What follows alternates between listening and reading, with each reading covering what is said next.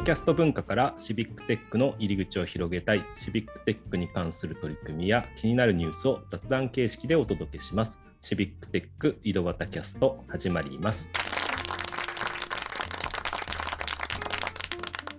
はい、今日も岐阜の石井と埼玉の太田と川崎の又が。お届けします。ということで、本田さんお願いします。はい、ありがとうございます。えっ、と、まだ引き続き、またこのオージャパンの原田さんの、えーインタビューを、えーゲストとしてお迎えしたいと思います。えっ、と、まあ、前回からの続きで、もう少し言葉のエンジニアについて、もう少し続きで聞いてみたいので、インタビューさせてください。えっ、と、もともとさ、言葉のエンジニアっていうのは、まあ、いろんな人にやっぱり敷居を下げたいとか、エンジニアというやっぱりイメージを変えたいということで使われたんですけども、えっ、と、その上でなんか言葉を、えっ、と、作る上で、まあ、エンジニアとしてですね、言葉を作るって、どんどんなとこなんですかね。そうですね、もうこれを話し出すと10時間ぐらいかかっちゃいそうですけども、本当になんとか じゃあ。10, 10時間を10分に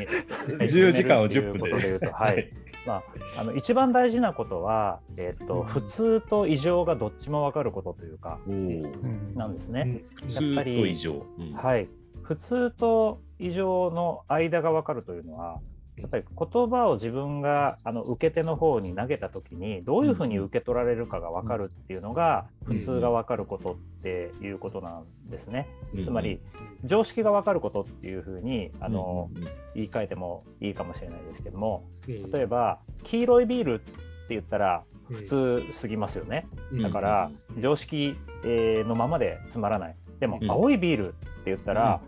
ビールは黄色なのが当たり前だから、え、何何それ、面白いねってなるわけじゃないですか。なるほど。でこれがまさに黄色と青の間が異常の,、うんあの普通と異常の間の距離ということで、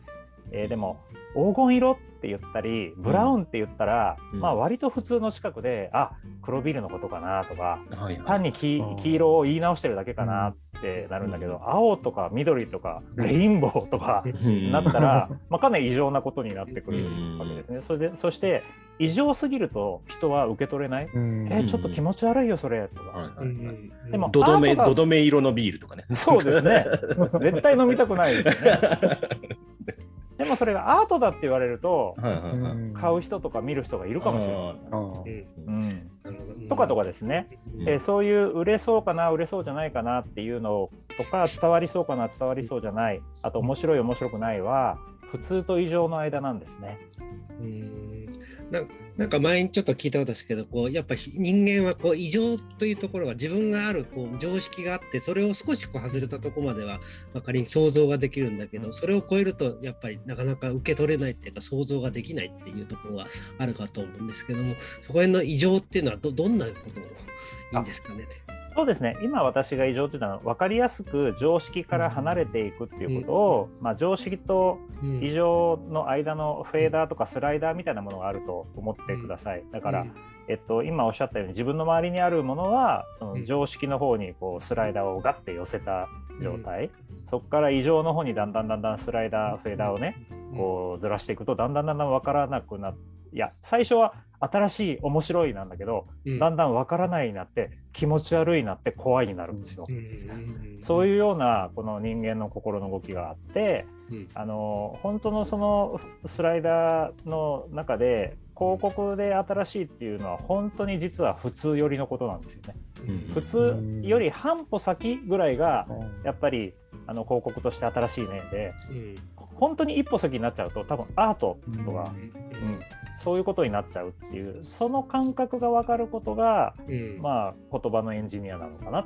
うんっていう、まあ、まず言葉にする前に受け手の感覚が分かるというところの基礎技術みたいなところですうね。ん。うん。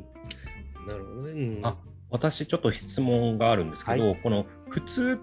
っていろんな普通があるじゃないですか。例えばエンジニアにとっての普通だとか、コピーライターにとっての普通だとかもあるわけじゃないですか、まあ、ええ。もしくは女性にとっての普通だとか。にそうです。ね。はい、でこうこういった場合ってやっぱり普通もどどうしてるんですか？めちゃくちゃいいし、質問です。ね。めちゃくちゃいい質問で、うん。あのまさにその商品のお客さんって誰だろうって考えるときにお客さんの集団がエンジニアだったらエンジニアの普通ってなんだろう、あなるほどなるほど。女性全体に売りたいとしたら女性の普通ってなんだろう？ん。うでそこで人類全体に売りたいとしたら人類全体の普通ってなんだろう？ああそうか。というふうに普通にもいろいろありますね。そうですよね。だからそこでターゲットみたいな話になってるんですね。なるほど。だドドメインってところの方がな、うん、だからシビックテックも例えば子育てをやったりだとかあとは防災とかやったりだとか、うん、ターゲットが変わるんですよね、うん、だから普通も変わっていくからそのあたりも意識しなきゃいけないってことですよね。まさにそう思います。まあ、防災は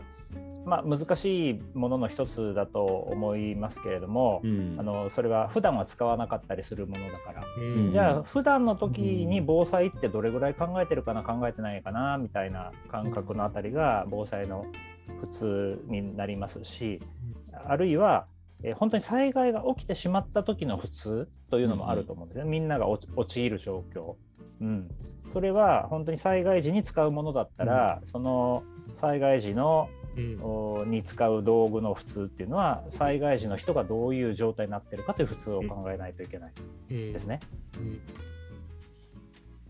やっぱりその受け手がだ誰向けの受けなのかっていうと受け手があってそこでの人に対しては大体普通っていうか常識というかそういうところがベースになるってことですね。うん、そうですね、まああの言い換えれば受け手の状況がちゃんと想像できるとか、うん、受け手の状況に共感できるとか、うん、はい、そういうことかもしれません。そこでやっぱ共感っていうのはやっぱ受け手の共感っていうところがそこが出てくるんですね。そうですね。うんなかなか、うん、私は普段そういうのができない、できない方なので。そこは、うん、こう気をつけなきゃいけないところだったまあ、気をつける、まあでも、なんだろう、こういう、少なくともこの4人で喋ってる時に、うん、原田さん、こう言ったら面白がってくれるんじゃないかなみたいな感覚は、まあ、あるあられると思うんですけれども、うん、まあ、その延長で、こうその場にいる人実はあの僕らコピーライターってものすごく調べるんですね。そのお客さんがどういう人の集まりかなとか、うん、今日、まあ、例えば、えーと、講演会だったりすると今日の聴衆の皆さんはどんな方々多いんですかとか、うん、それが、えー、経営者の人の集まりだったらそういう思考の話だと思わないといけないし、うん、えー、なんだろうな女性が一般の女性が集まってますだったらそれぐらいのものとして考えなきゃいけないので。実はこう本当に深く受け手のことを知るっていうことがあの大事っていうことなんですね。うんまさにまさに。そこにどうでしょう太田さんどうでしょう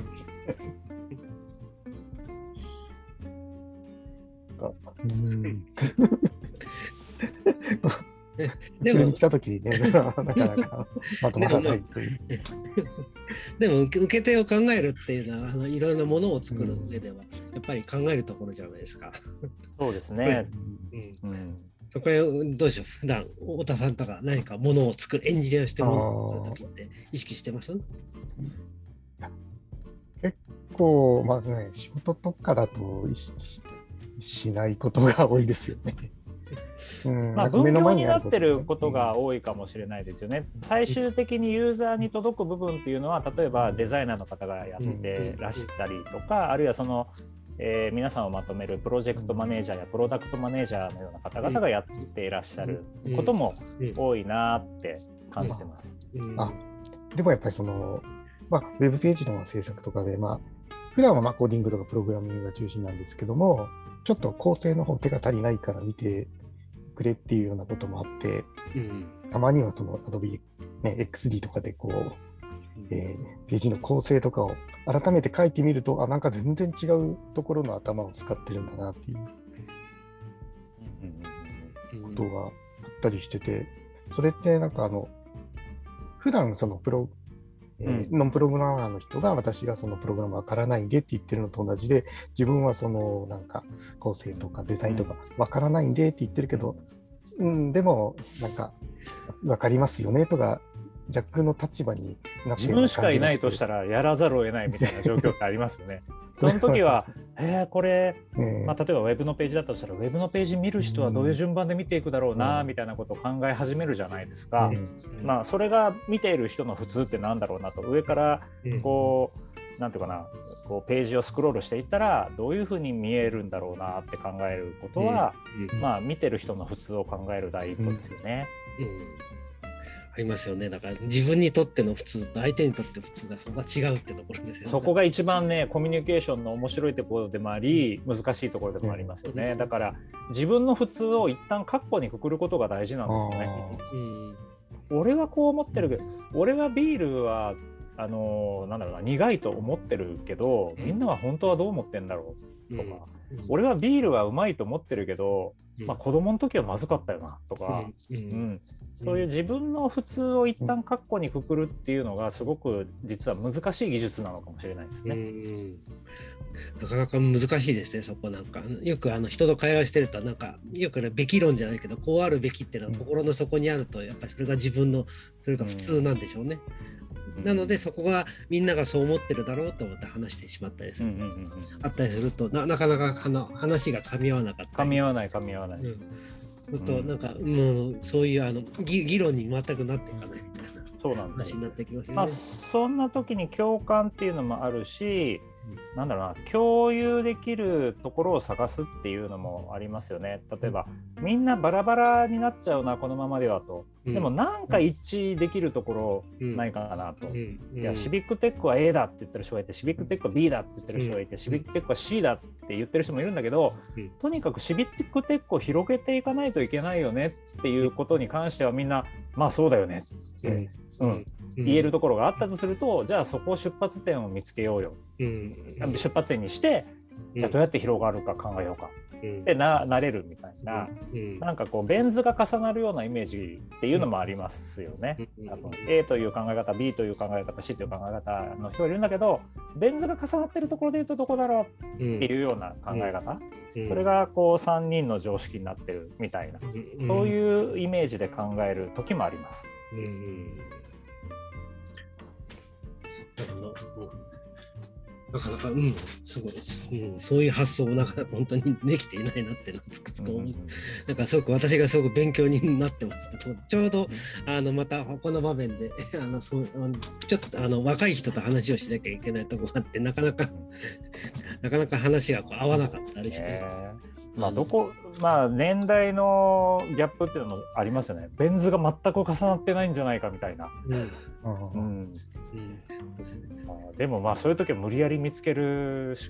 っていう、うん、あのよくな何にもあの知らない人が隣に座った時に天気の話するっていうのは、はい、天気の話だったら共有してるだろうと。今日は雨だ、今日は曇りだ。今日は晴れてるっていうのはいい天気ですね。いい天気ですね。っていうあれに近いどこだったらつながれるだろうみたいな。確かに天気の話なんか分かんない時はとりあえず天気とか暑いですねとか